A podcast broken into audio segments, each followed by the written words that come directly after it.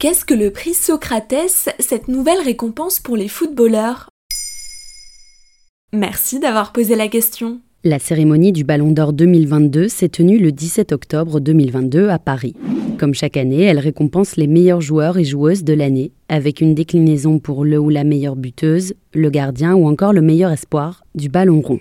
Mais cette année, un septième trophée a vu le jour, le prix Socrates. En quoi cela consiste?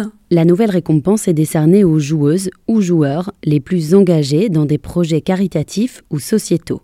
C'est le média français France Football, organisateur de l'événement, qui a proposé cette distinction. Elle rend hommage au joueur brésilien Socrates Brasileiro Sampaio de Souza Vera de Oliveira, plus connu sous le nom de Socrates.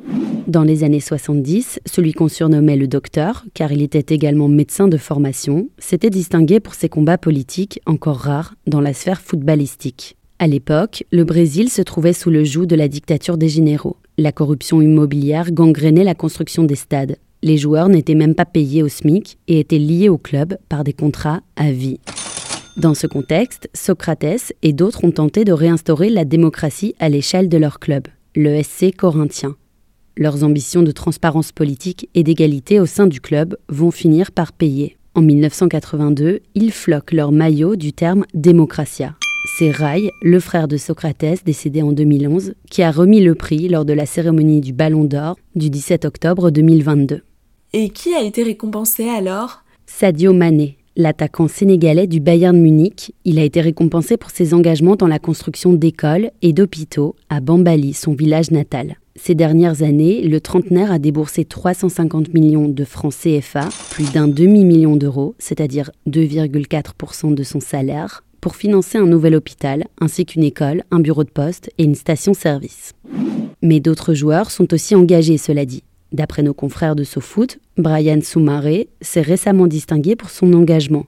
Le milieu offensif dijonnais avait lancé un appel en novembre 2020 pour distribuer de l'aide alimentaire aux familles les plus pauvres.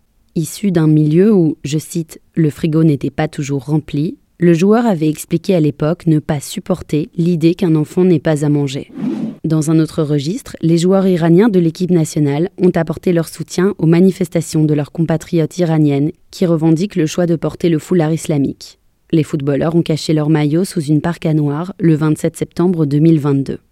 Par ailleurs, sur les réseaux sociaux, de nombreux internautes dénoncent le cynisme de la FIFA. La Fédération internationale de football a notamment été pointée du doigt pour l'organisation de la Coupe du monde de football au Qatar, dont nous vous parlions du boycott dans un épisode précédent. Voilà ce qu'est le prix Socrates. Maintenant, vous savez, un épisode écrit et réalisé par Johannes Cincinnatis. Ce podcast est disponible sur toutes les plateformes audio, et si cet épisode vous a plu, n'hésitez pas à laisser des commentaires ou des étoiles sur vos applis de podcast préférés.